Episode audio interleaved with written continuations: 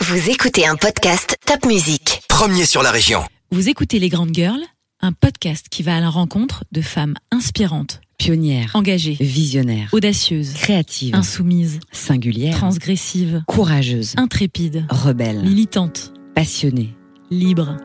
des héroïnes. Vous êtes Simone Veil, Marie Curie, Rosa Parks, Angela Davis. Vous êtes nos mères, vous êtes nos sœurs, vous êtes caissières, vous êtes docteurs. Vous êtes nos filles et puis nos femmes. Je suis Caroline Lévy, Je suis Katia Martin. Les Grandes Girls saison 9. C'est parti. Il y a presque 5 ans, une nouvelle grande girl rejoignait le gang. Plus jeune, plus fraîche forcément, animée par une fougue indescriptible. Emanuela, dit Amy, a rejoint le duo que je formais déjà avec Katia à l'époque. Grâce à l'arrivée retentissante de cette jeune recrue, notre voix a pris un virage. Un ton bien que décalé et léger, qui s'est renforcé et grâce à elle, les grandes girls sont devenues un média féministe. Aujourd'hui expatriée à Berlin, Emanuela Todorova, slasheuse assumée, militante convaincue, ambassadrice de Strasbourg devant l'Éternel, sort un livre, coup de poing, sur le harcèlement de rue. Un ouvrage pédagogique qui veut éveiller les consciences sans être moralisateur. Dis bonjour sale pute, l'ouvrage éponyme du compte Instagram qu'elle a créé il y a tout juste un an et désormais dans toutes les librairies. Pour cette dernière émission de la saison, on a eu envie de revenir aux sources et de parler sans tabou avec une grande girl qui en a. Alors, en parlant de grande girl, vous l'aurez, vous l'aurez remarqué, notre amie Katia n'est pas dans les studios aujourd'hui et donc c'est le moment quand même de lui faire un gros bisou puisque évidemment, pour cette dernière, elle n'est pas avec nous. Tu la remplaces, même si euh, on ne la remplace pas, Katia. Mais on va commencer par dire salut et coucou Amy, comment ça va? Coucou tout le monde, coucou Caro, ça va bien et toi? Ça va. Alors fr- franchement, c'était pas évident. On, on va quand même re- remettre le contexte. On est amis dans la vie, on se connaît très très bien. Vite fait. Vite fait, vite fait. Euh, comme je l'ai dit en introduction, euh, il y a cinq ans, tu as rejoint l'équipe euh, des Grandes Girls. Tu es venu donner un souffle nouveau hein, et un- une fraîcheur de vivre à ce duo euh, qu'on compo- qu'on composait avec, avec Katia. Entre-temps, énormément de choses se sont passées. Euh, tu as déjà quitté Strasbourg, ce qui était un, un truc euh, compliqué, hein, quand Difficile. même euh, difficile. Mon cœur saigne encore.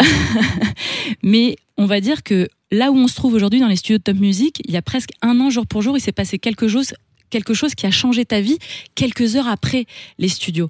Est-ce que juste tu peux revenir parce que je l'ai dit, il y a un livre qui est sorti, mais mais on va dire qu'il y a, il y a une tornade en un an qui s'est passée qui a changé ta vie. Ouais, c'est vrai. Euh, je rentrais euh, voir mes parents. J'étais pas venue passer quelques jours en Alsace. Euh, J'attends ma mère à la gare de Célestat et là, je me fais harceler par un mec. Il vient, il me, il, essaye d'entrer en contact avec moi. Je, lui fais comprendre que je veux pas. Il insiste. Au bout d'un moment, je m'énerve et je lui dis "Écoute, lâche-moi la grappe. Je t'ai dit non. En plus, je suis au téléphone, donc euh, clairement, je suis pas disponible." Et euh, ben, euh, pau- pau- pauvre, pauvre homme touché dans son ego, il a fini par me traiter de sale pute parce que je répondais pas à sa drague avec des guillemets. Et, euh, et donc là, je me suis énervée et euh, je me rappelle lui crier dessus et lui dire pour qui tu te prends, t'as pas à me parler comme ça, à quel droit, de quel droit tu m'insultes? J'ai plus exactement les mots en détail, mais je m'énerve beaucoup. Et, euh, vraiment, ce jour-là, j'ai un ras-le-bol de c'est bon, je veux plus jamais baisser la tête quand on me parle comme ça, quand on me regarde comme ça. Et j'en parle sur mon compte Instagram perso et je reçois 200 témoignages en 24 heures de personnes qui ont vécu la même chose, certaines à la même gare. Et, euh, et le lendemain, je me dis qu'est-ce que je vais faire avec tous ces témoignages? Et là, je crée euh, le compte Instagram qui est en relation avec le livre, qui, euh, qui a clairement changé ma vie et ma carrière. Tu t'imaginais pas évidemment deux secondes que ça pourrait avoir un tel retentissement et que ça pourrait surtout parler à autant de femmes? Bah, je pense que comme toi, j'ai connu euh, il y a quelques années, qui était un compte Instagram qui dénonçait le On harcèlement en avait sexiste. parlé. On en avait On en avait parlé. Euh, Il y a une libération de la parole qui est quand même très très importante depuis quelques années. Et euh, je pensais pas avoir un rôle à jouer en fait. À part dans mon, dans mon cercle proche ou dans les rues que, que, que je traverse, où moi je pourrais réagir, je pensais pas que je pouvais encore aussi apporter une pierre à l'édifice. Et quand j'ai vu euh, l'engouement que ça a eu, qui m'a un peu fait peur, parce que je me suis dit, waouh, j'ai reçu des milliers de messages de personnes qui me partagent des, des situations de témoignage, je me suis dit, ok, il y a encore des personnes qui, n'ont, qui, n'ont, qui ont besoin de libérer leur parole et qui ont besoin de dénoncer, Et qui n'ont pas d'espace pour le faire? qui ont, ben, qui ont pas forcément eu d'o- d'oreilles attentives, parce qu'on est très souvent du genre à, à culpabiliser la victime. Oui, bon, ça va, t'es pas morte, hein, t'as de la chance. Oui, bon, il t'a pas violé, tu as de la chance. Et donc, on intègre dans la, dans la tête des victimes de harcèlement qu'elles sont chanceuses quand même. Euh, ça aurait pu être pire. Et puis après, on leur dit Oui, mais t'étais habillée comment? Oui, enfin bon, avec ce maquillage aussi, tu t'attendais quand même pas à ce qu'on te remarque pas. Euh, oui, mais on voit tes tétons sous ton t-shirt. Il y a une étude qui est sortie l'été dernier qui disait que euh, 20% des Français estiment que des tétons apparents justifient une agression sexuelle dans l'espace public. Donc, euh, preuve en est qu'il y a encore beaucoup de choses à faire. Et euh, effectivement, euh, ben, je me suis rendu compte que euh, je pouvais euh, mener aussi le combat de façon plus importante que uniquement dans mon cercle proche. Là, là, tu donnes quelques chiffres et c'est du coup c'est l'occasion de, de rappeler quand même euh, des chiffres qui font peur. hein. Euh, 81% des femmes en France ont déjà été victimes de harcèlement sexuel dans les lieux publics. 81%, je veux dire euh, plus de 8 femmes sur 10. J'ai fait maths. Pas mal, pas mal. Je suis impressionnée. Plus de 8,1 femmes. c'est pas, c'est pas faux. Tu étais meilleure en maths que moi. 20% des victimes seulement déclarent avoir été aidées par un témoin.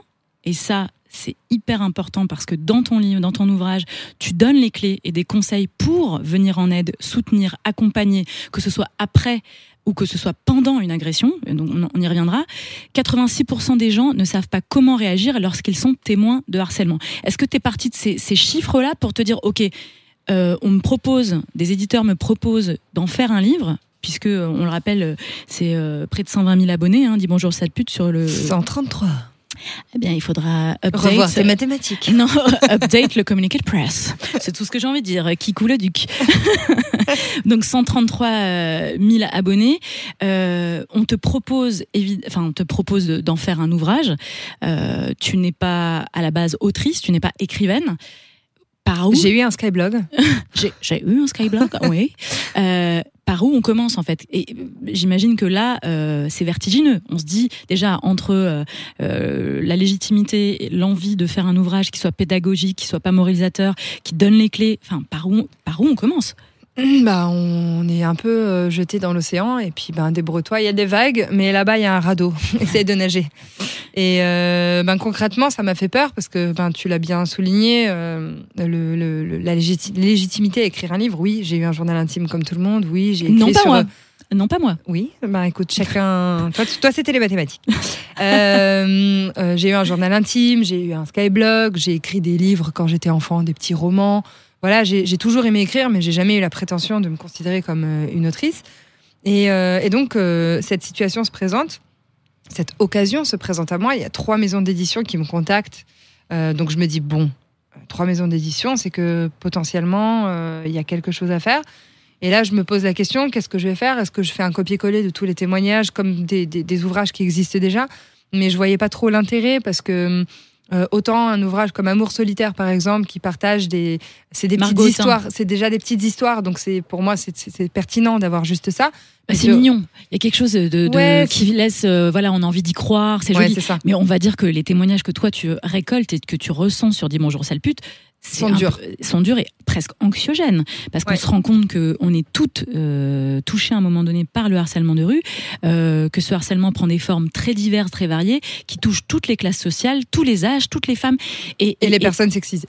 et les personnes sexisées. Et en fait, on se dit, en fait, euh, c'est presque une fatalité. On, le, Mm. on peut le voir comme une fatalité en Ouais. disant, bah, c'est un état de fait. En fait, le Mm. harcèlement de rue existe.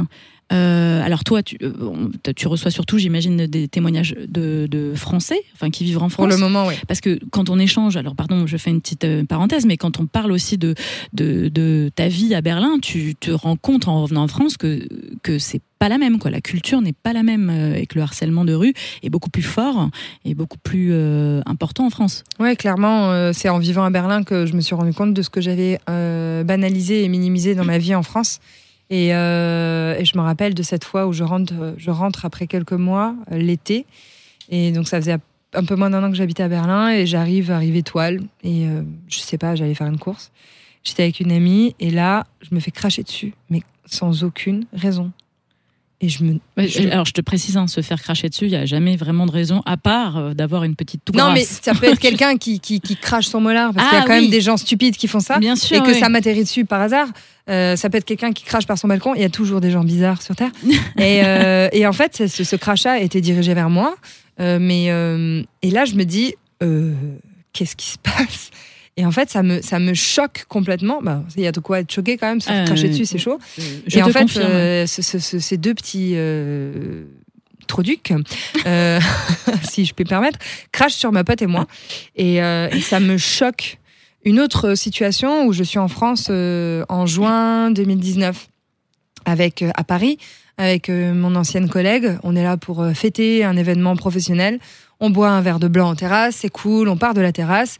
Et, euh, et là, euh, on marche sur une petite ruelle à sens unique et euh, il y a un type qui klaxonne.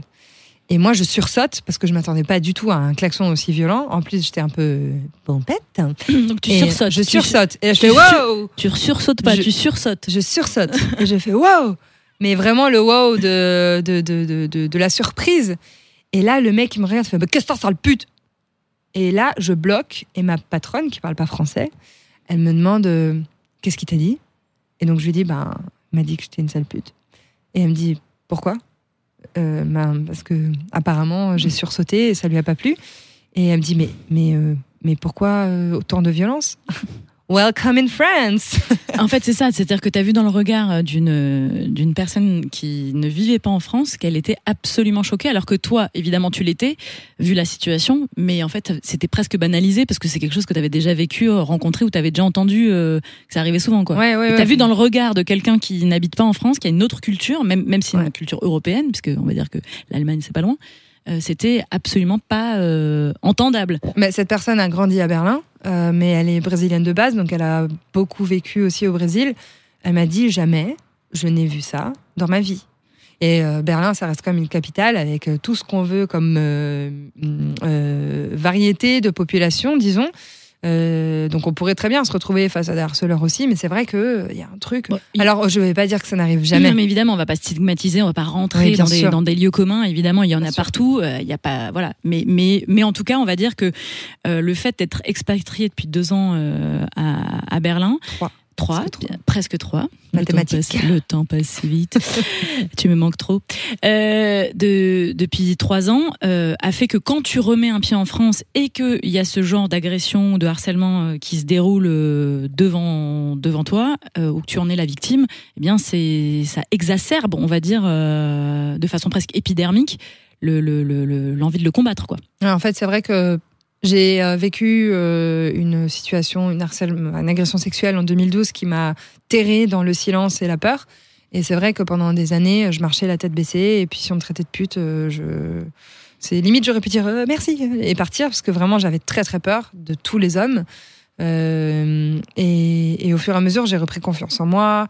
et j'ai repris, j'ai retrouvé le courage de réagir. C'est vrai qu'aujourd'hui, je j'arrive pas à me taire ou alors euh, j'arrive pas à ne pas réagir. Donc ça va être soit un regard noir, soit euh, en fonction de la situation. Évidemment, si je suis seule dans la rue à 4 heures du matin euh, et qu'il y a un groupe de mecs ou ne, serait-ce qu'un seul, un seul homme qui m'agresse ou qui me harcèle, je vais pas avoir la même, euh, la même confiance en moi parce qu'on sait jamais. Euh, par contre, dans l'espace public en journée avec des gens autour, c'est vrai qu'aujourd'hui, je vais trouver plus de courage de réagir.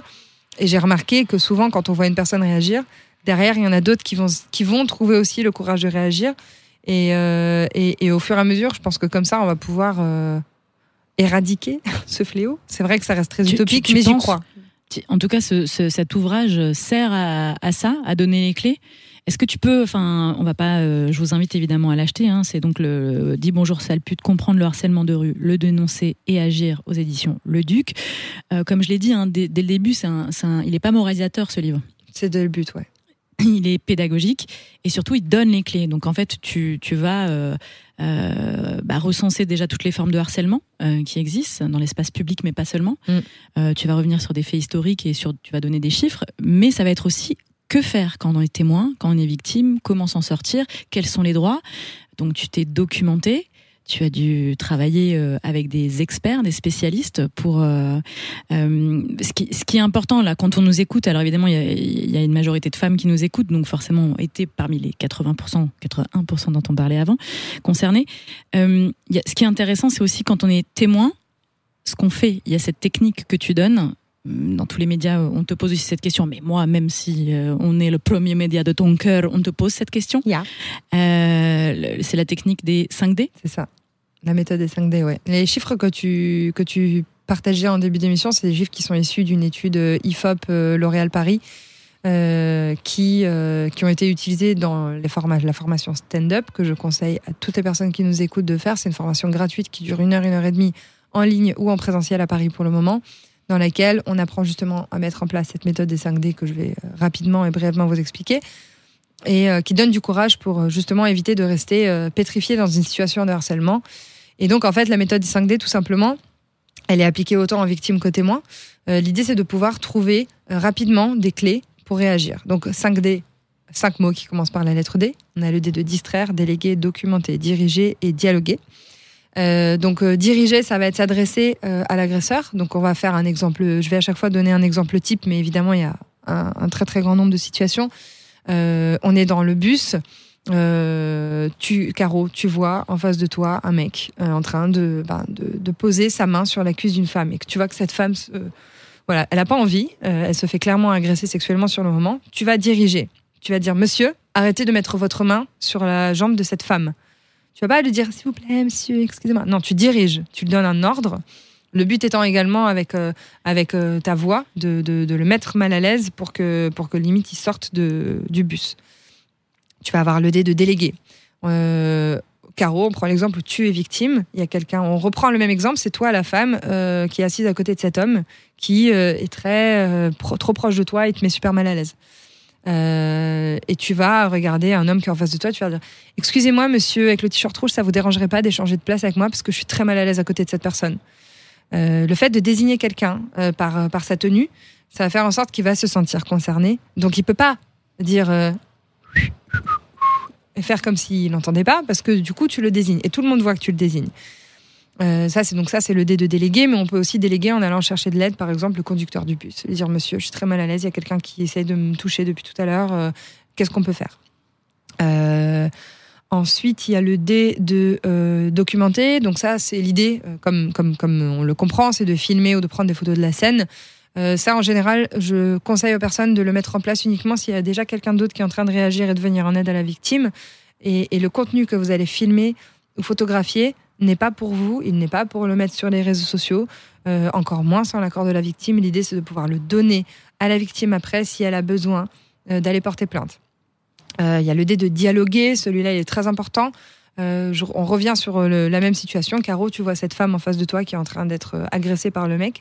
Tu t'adresses à elle. Ça va, madame? Est-ce que vous avez besoin d'aide? Est-ce que vous êtes mal à l'aise? Idem après une agression. Euh, tu vois que cette personne a été agressée et qu'elle part dans son, coin. Tu peux la, rattraper et lui dire euh, Est-ce que tu vas bien? Est-ce que tu as besoin d'aide? Tu veux que je t'accompagne au commissariat? Euh, Est-ce que tu veux en discuter? Sache que tu n'es pas responsable de ce qui s'est passé. Ne culpabilise pas le dé de dialoguer, il est très très important. Il va pas forcément faire sortir la situation, faire stopper le harcèlement, mais par contre, il peut être extrêmement bénéfique pour la victime, parce que comme je le disais tout à l'heure, les victimes. Et presque euh, pour le traumatisme que la personne va. hum, Finalement, il y, a une- il y a un vrai accompagnement. C'est-à-dire qu'on est témoin, on assiste à une scène, on peut déjà la sortir d'une situation très malaisante et d'agression, hein, véritablement. Mais en plus, ça peut. euh, minimiser le trauma, enfin ça reste un traumatisme, hein, mais euh, en ayant les bons gestes et les bonnes réactions euh, dans la foulée. quoi. Exactement. Et c'est très très important, parce que souvent les victimes cherchent la faute en elles. Et, euh, et on n'est jamais responsable. Genre rien ne, rien ne justifie la violence. Et enfin, il y a le cinquième dé qui est euh, le plus facile à mettre en place. C'est le dé de distraire. Euh, donc là, on voit une situation dans la rue où une femme se fait harceler par un homme. On, peut s'approcher de plusieurs manières. Donc s'approcher de la victime et dire Hé, mais Caro, mais on était au collège ensemble, tu te rappelles de moi? Oh, C'est fou, qu'est-ce que t'as changé? Et la personne, alors le harceleur va se sentir de trop. C'est bon, je n'ai plus rien à faire ici. Et euh, ben, la victime, vous allez probablement réussir à la sortir. Euh, et puis ça se trouve, vous étiez vraiment au collège ensemble. Ça peut être très drôle. Euh, Il y a une autre situation, donc vous êtes, vous, vous savez pas comment comment réagir. Vous n'êtes pas du genre altruiste à essayer ou créatif à essayer de trouver une façon d'interagir. Bah vous renversez votre café entre les deux. Oh, oh, pardon, vous faites semblant de trébucher. Donc euh, bah, vous allez salir leurs pantalons, mais vous allez peut-être sauver la vie de Tu la disais que victime. c'est plus simple de distraire. C'est plus simple de C'est distraire. plus simple, mais en même temps, il y a quand même une notion un tout petit peu d'acting, un petit peu. Enfin, je veux dire, non mais je veux vrai. dire, euh, certains sont pas forcément à l'aise avec le fait de dire euh, d'improviser parce que effectivement, la personne en face qui est victime ne va pas peut-être comprendre tout de suite euh, que que donc euh, pour toi, ça te semble plus simple peut-être avec ta façon d'être dans la Mm. vie, mais pour d'autres, ça, ça peut-être que dialoguer. euh, en fait, il faut s'adapter euh, à, à chaque situation quand Un- elle se produit devant soi. Tout à fait. En vrai, en vrai, il faut écouter son instinct parce que son instinct, c'est vraiment le plus important. Euh, une autre manière de distraire, ça va être de s'adresser peut-être directement à la victime ou au harceleur. Excuse-moi, euh, je cherche l'arrêt de métro pour aller euh, à telle ou telle destination. Ou alors je cherche le monoprix le plus proche, euh, c'est où? Et en fait, juste le fait d'intervenir dans le harcèlement, ça va stopper en fait Bien ce qui est en train de se passer. Euh, Il y a euh, voilà plein plein plein de façons de réagir. La seule chose qui est importante dans le dé de distraire, si vous êtes un homme et que vous voyez une situation de harcèlement où un homme est en train d'agresser une femme euh, et que vous vous approchez de la victime pour jouer ce dé de distraire, ne la touchez pas parce qu'elle peut croire que c'est une autre personne qui vient l'agresser derrière. Euh, même qu'on soit une femme en général, arriver par derrière, c'est jamais une bonne idée. Mais euh, si elle est agressée par un homme, évitez de, si vous êtes un homme, d'aller lui toucher le bras. Ah, salut Sandrine, nanana. Ça fait 10 minutes qu'on t'attend, t'étais où Euh, Juste pour éviter de créer un, double malaise. Essayez de vous approcher de façon assez, euh, assez euh, éloignée, mais quand même de faire comprendre au harceleur que vous connaissez la personne. Donc voilà, dans la formation stand-up, vous allez découvrir plusieurs thématiques, enfin plusieurs façons de réagir. Et, comment mettre en place ces 5 D. Et en fait, une fois qu'on a retenu les techniques, c'est pas obligé de retenir les, les cinq mots par cœur, mais le fait d'avoir quelques techniques en tête, ça peut permettre en tout cas de trouver le courage de réagir. Une seule chose très très importante, c'est mettez-vous toujours, gardez une distance de sécurité et ne vous mettez pas en danger aussi, parce qu'après ça devient plus compliqué. Alors déjà merci hein, pour, euh, par tous ces conseils. hein. Euh, On, on voit que tu, tu maîtrises clairement le sujet et, que tu donnes les clés et les conseils à vict- victimes, témoins dont on peut tous on- être concernés à un moment donné de, de notre vie.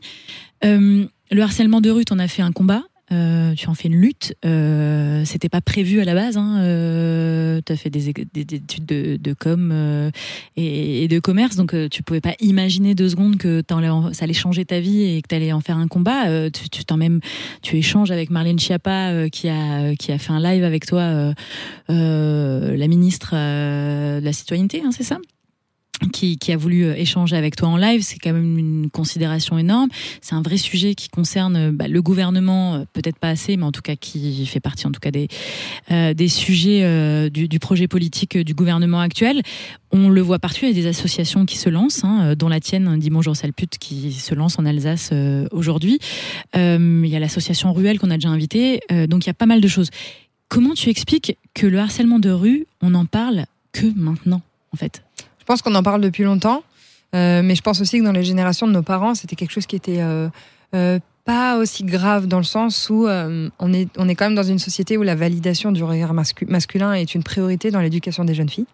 Euh, on les éduque à être toujours bien épilées, belles, intelligentes, bien habillées, un peu sexy, mais pas trop, euh, un peu, un peu chaude, mais pas allumeuse. Voilà, en fait, on, on les Parle pas trop fort. on est du, on est, ouais, Ouais. voilà, parle pas trop fort, dis pas trop de choses, Ouais. hein, sois, sois belle et tais-toi. Et, euh, et c'est vrai qu'on éduque les, les petites, les, les petites filles et les adolescentes à se construire pour correspondre à l'image masculine. La et bonne donc, épouse. voilà. La bonne épouse, d'ailleurs, le- je fais un clin d'œil au film qui a été tourné. C'est un film euh, qui a été tourné en Alsace, En parce qu'il y Alsace. avait une école, euh, évidemment, qui préparait à être de bonnes épouses. Ça nous paraît dingue, mais c'était pas, pas, pas si loin que ça. Et c'est un super film. Et, euh, et donc, euh, dans, dans les années de nos parents, de nos grands-parents ou encore avant, bah, être sifflé ou, ou- ou, je mets des guillemets à complimenter dans la rue, euh, c'était presque bah, la réussite. Bah, tu devrais être contente de plaire aux hommes. Euh, arrête de te plaindre. Et, euh, et, et aujourd'hui, on est arrivé à un ras-le-bol où euh, la validation euh, masculine dans la rue, c'est euh, ça y est, c'est bon, c'est bon, c'est fini, c'est plus c'est plus à la mode, hein, les gars, arrêtez-vous. Et en fait, on est arrivé à un moment où euh, on, on ne ressent pas le besoin d'être validé dans la rue. Évidemment, je dis on, je fais une généralité et je connais beaucoup de femmes qui apprécient. J'allais, j'allais, j'allais y venir. Et merci en tout cas de, avant même que je te, je rebondisse sur tes propos, Ouais. parce que là, euh, le risque, enfin c'est le risque et je me mets dedans. hein. C'est, euh, comme on est concerné par des sujets euh, qu'on porte, qu'on défend, qu'on incarne autour du féminisme, autour de la place de la femme, autour de, de ces inégalités là dont, voilà, euh, euh, dont on est victime. Euh, eh bien, c'est de se dire, bah, notre vérité et notre façon de voir les choses, c'est une vérité absolue.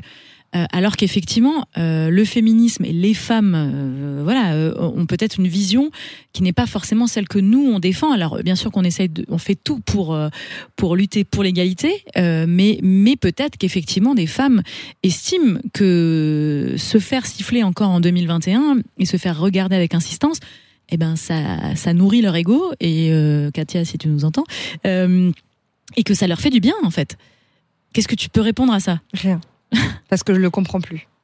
C'est peut-être quelque chose que plus jeune, je- j'avais besoin d'être validée. Mm. J'avais besoin de sentir le regard des hommes et de, du coup de me sentir sexy, de me sentir belle, euh, de sentir que je plais. Aujourd'hui, je ressens plus ça. Mm. Euh, je vais pas juger les personnes qui ont ce besoin parce qu'on est toutes et tous différents.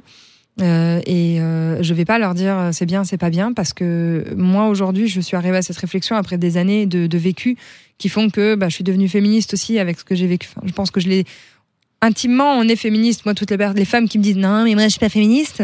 Euh, Déjà, elles ont, une par jolie, contre, elles, euh, elles ont une jolie voix. Déjà, elles ont souvent, elles ont souvent cette voix. Non mais attends, moi je suis pas féministe, je montre pas mes seins. Euh, en fait, euh, et après quand tu leur demandes, pas tout le monde, on sait de quoi on parle, mais private joke. c'est ça. Mais en général, quand, tu, tu poses la question à ces femmes qui te disent qu'elles sont pas féministes, oui, mais du coup, si ton mec et toi vous avez le même boulot et que vous touchez pas le même salaire, ça te fait chier? Ben oui. Et, euh, et euh, si euh, tu peux pas être Enfin, enfin, bref, de 250 000 exemples qui me reviennent pas dans l'esprit là maintenant tout de suite. Mais euh, souvent, elles sont là à dire, ben non, mais en fait, euh, c'est vrai, t'as raison, on n'est pas égal, c'est chiant.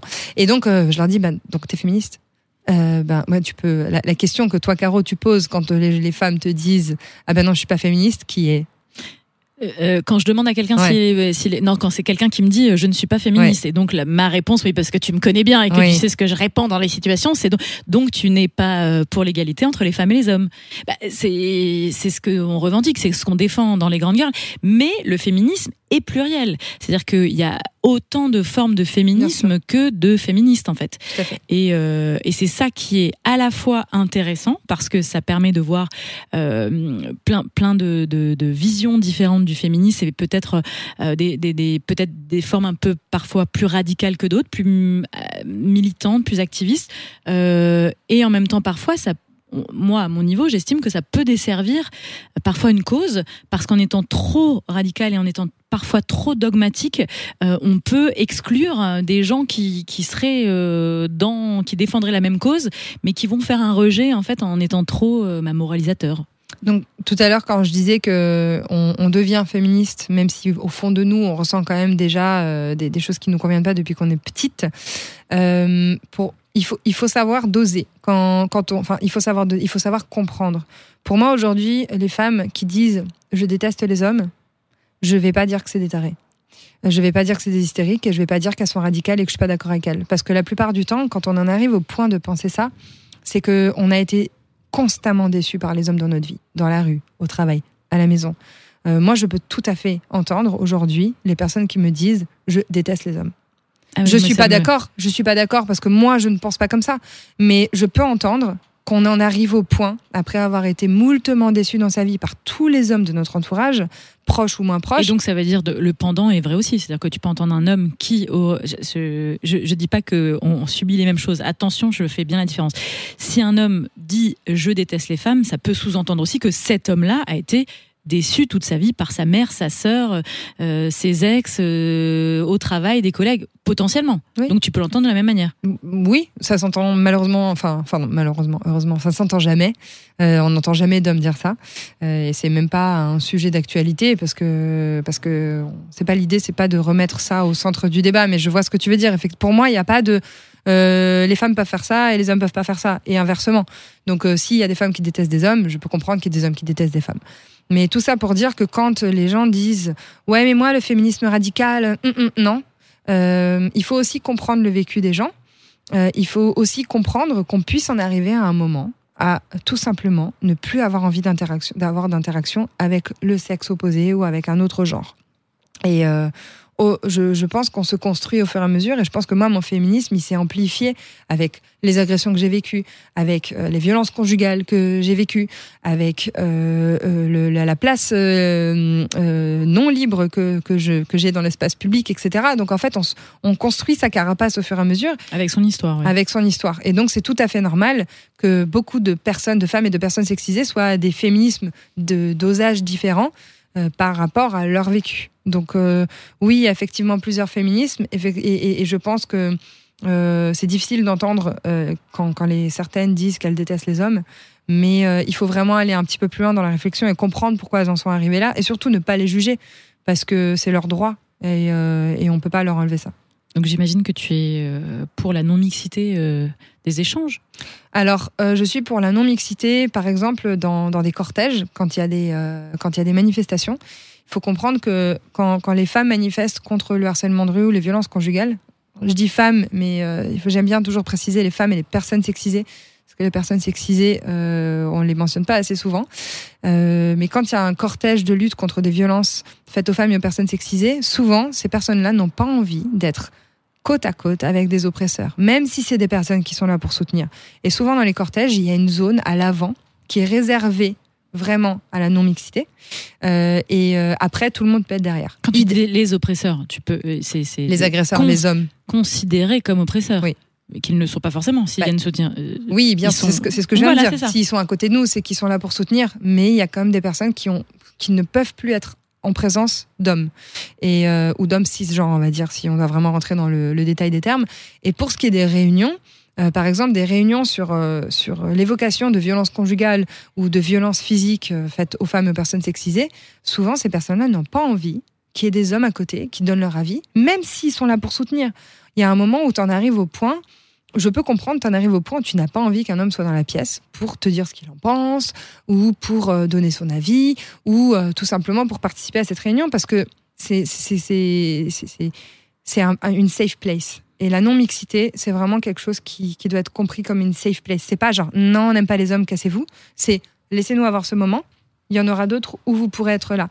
Mais vous ne pouvez pas toujours être là. Même si c'est pour soutenir. Mais, il mais tu es d'accord que pour faire avancer le féminisme, il faut que les hommes soient concernés ou pas? Oui, mais il faut qu'ils comprennent aussi qu'il y a des moments où on doit être sans eux. Tout simplement. Moi, j'ai inclus les hommes dans mon livre parce que je pense que c'est un combat à plusieurs, à tous les genres. Euh, hommes, femmes. euh, Inclusif. complètement inclusif. Et, euh, et, et- et je, je pense que les hommes peuvent vraiment jouer un rôle.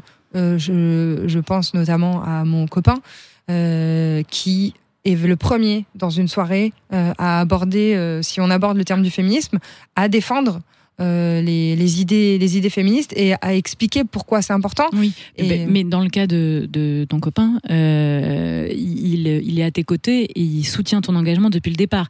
Donc j'allais dire, évidemment, ça touche euh, des, des personnes comme ton copain qui ont déjà cette sensibilité-là et cette ouverture-là pour parler de sujets comme le féminisme. Mais le but de cet ouvrage, c'est surtout aussi de toucher des personnes qui, a priori, euh, Ne se sentent pas concernées. Ne se sentent pas concernées. ne s'y intéressent pas, pensent qu'ils ou elles ne peuvent rien changer. Effectivement, l'idée, c'est vraiment de d'éclairer sur le, le fléau du harcèlement dans sa globalité, euh, de donner des clés pour comprendre est-ce que j'ai déjà eu un comportement, un comportement de harceleur ou de Mm. agresseur? Mm. Est-ce que j'ai déjà euh, euh, fait des choses à l'encontre de la liberté des femmes? Est-ce que j'ai déjà sifflé quelqu'un dans la rue et trouvé ça sympa alors qu'en fait, ben, c'est du harcèlement? Et se remettre en question et changer son comportement et surtout comprendre pourquoi c'est quelque chose qui n'est plus toléré aujourd'hui. Donc l'idée c'est pas de dire eh vous les hommes vous êtes tous des trous ducs, c'est dire eh peut-être que tu as fait des trucs qui sont pas cool et euh, peut-être que tu peux te remettre en question et changer et probablement mieux éduquer la génération qui va suivre. Donc Oui, c'est- vraiment le, le but. Il y a- il y a notamment, alors euh, on parle, à- on parle de ton copain, mais on parle du coup de couple et d'amour, hein, et parce que parfois on n'a pas conscience de la violence dont on est victime euh, en tant que femme. Et tu as euh, intégré un violentomètre hein, euh, qui permet, en fonction de, de certaines affirmations, et si on se reconnaît dans ces affirmations-là, notre couple en tout cas, eh bien, il faut plus ou moins euh, ou être à l'aise en disant euh, ce que je vis est normal, ou alors se dire euh, euh, protège-toi, demande de l'aide, tu es en danger. Ouais, ce violentomètre, il est très important aussi, je pense, pour les, les enfants qui vivent dans des familles où il y a des violences conjugales. Parce que souvent, les enfants parlent pas beaucoup, mais ils voient, ils entendent beaucoup de choses. Et il y a des comportements de violence conjugale qui peuvent être euh, répercutés sur le comportement des enfants. Et ce type de violentomètre, parce que pour, juste pour rappel, pour moi, ce livre, il a plus vocation d'abord à être dans des collèges et des lycées que euh, dans des vitrines partout euh, en mode marketing. J'ai vraiment envie que ce soit un livre éducatif. Et, euh, et l'idée, c'est que quand un collégien ou un lycéen ou une lycéenne vont ouvrir ce livre et qui tombent sur ce violentomètre, ils vont se dire Ah, mais attends, il se passe ça à la maison. Ah, c'est chaud. C'est pas, ah, mais c'est pas normal en fait. Et déconstruire tout de suite des, des, des croyances limitantes et des idées qui vont s'inscrire dans la tête des jeunes qui vont euh, ben, développer des donc, comportements donc là, qui ça normaux. dépasse la notion de harcèlement de rue, puisque euh, il y a effectivement ce combat dès le départ, et c'est parti de là, du harcèlement de rue, dans l'espace public, mais il y a aussi euh, dans l'espace euh, intrafamilial, Tout à fait. euh, où, où il, faut, il faut aussi se rendre compte et noter. À, quand remonte, dans ta, dans- pardon, attention, mets-toi sur le canapé, le, ton, ton engagement? Est-ce que tu te souviens?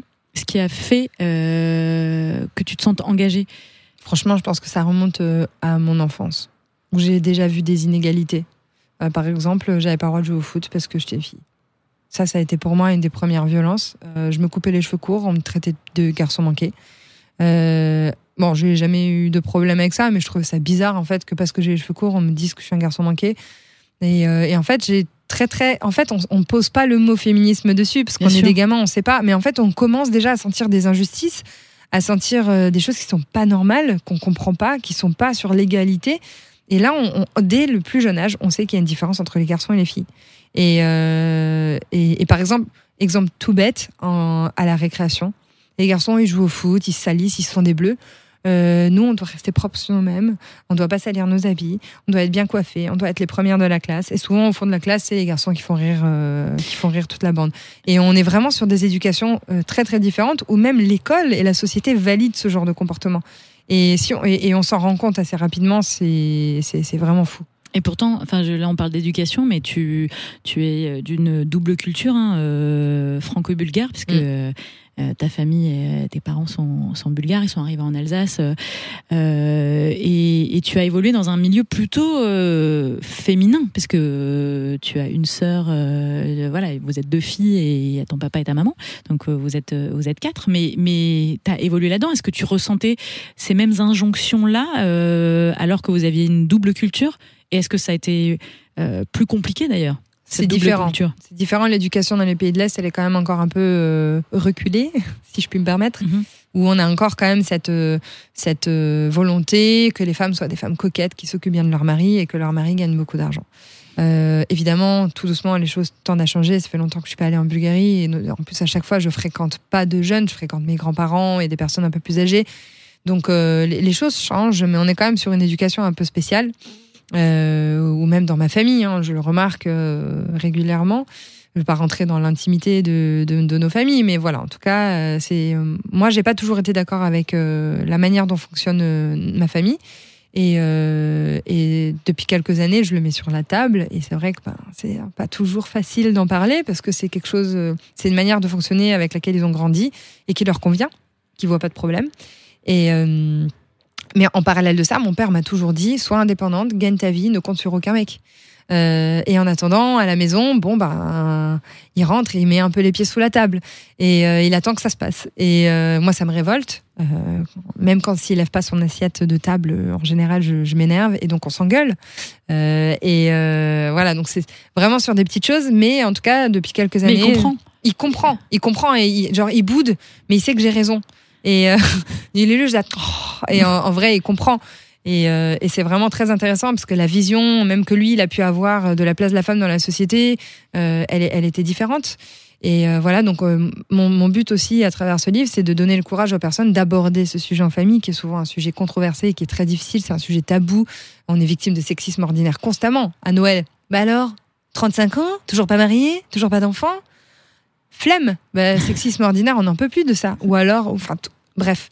Euh, effectivement, il y a des. il Y a des Alors je te rassure, c'est la même quand même pour un mec. Hein. Je non mais sur cet ils exemple sont quand précis. même un peu moins chier, Un moins, peu. moins chier que Ah moi. bah oui, oui, oui, bien sûr, sur le côté euh, enfant, tout ça, mais euh, je pense qu'un mec, euh, 35 ans, il va dans son... Il est toujours pas avec une copine. euh, à 35 ans, je pense qu'on lui fait bien sentir que il serait temps de se... Non? Ça dépend des cultures, Franchement, je je. Ça dépend des cultures. Peut-être que ça dépend des cultures. Ouais, Ouais, peut-être. ouais, ouais, c'est ça. TMTC. Non, mais c'est- hyper intéressant parce que, parce que ça, ça raconte des choses quoi, sur cet engagement-là et, et, et sur le chemin parcouru. Alors, je sais euh, que tu aimes pas trop euh, qu'on parle de toi et qu'on revienne là-dessus, mais en même temps, euh, on se connaît si bien. Donc, c'est important aussi de montrer que le chemin, t'as fait du chemin en fait. Et c'est ça. Et il y a beaucoup de. de rappel- Rappelons-nous quand même de la première fois de ta première chronique sur les grandes gueules. Non. Pourquoi pas? Non. Pourquoi pas Flop. Flop total. Donc juste pour les auditeurs et auditrices qui nous écoutent, parce que là on parle de sujets très sérieux et, et on va sur France Info et on fait des lives avec Marianne, Marlène Schiappa et on fait tout ça parce que normal.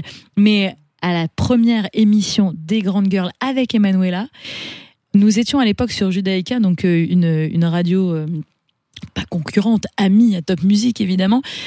Eh bien, euh, sa première chronique, euh, c'était euh, c'était sur recycler les, les, les, les sapins. Hein et que faire Les aiguilles des de sapin. Les aiguilles de sapin. Elle les donnait aux chèvres, je m'en rappelle.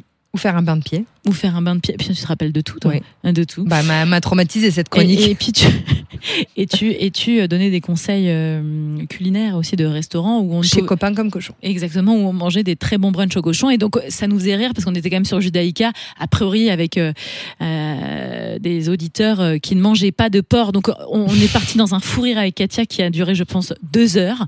Et, et on s'est dit, on sent qu'il y a un truc là. Elle va, elle va aller loin, la petite qui est devenue grande, clairement. Oui. Oui. Donc on, arrive, on n'arrête pas de, de discuter euh, et, et on arrive un peu au terme de, de cet échange et de cette, cette discussion. En tout cas, je veux vraiment te dire, au nom des grandes girls, puisque Katia n'est pas là, mais je sais, nous sommes tellement connectés H24 que nous sommes très fiers de toi, Merci. Katia et moi, et on est très fiers que tu fasses partie du gang des grandes girls et que tu as fait un chemin extraordinaire. Euh, pour celles et ceux qui nous écoutent et qui n'ont pas encore le livre, ça s'appelle Dis bonjour sale pute, comprendre le harcèlement de rue, le dénoncer et agir aux éditions Le Duc. C'est notre Emanuela Todorova locale et nationale maintenant qui l'a écrit- International. international qui l'a écrit. Je vous invite évidemment à, euh, à, à l'acheter. Euh, c'est disponible partout en librairie. C'est la fin de, de cette saison, de cette neuvième saison, hein, puisque euh, nous allons entamer la dixième saison bientôt. On était ravis évidemment de passer cette, année avec vous dans, dans les studios de Top Music et on espère vraiment que vous avez pris plaisir autant que nous à écouter nos podcasts. On essaye voilà de vous faire réfléchir, de vous donner les clés et, et voilà de rester nous-mêmes, c'est le plus important. Je t'embrasse très fort, Amy, et, et, et puis euh, à très vite sur les ondes. À bientôt. Salut Bissama.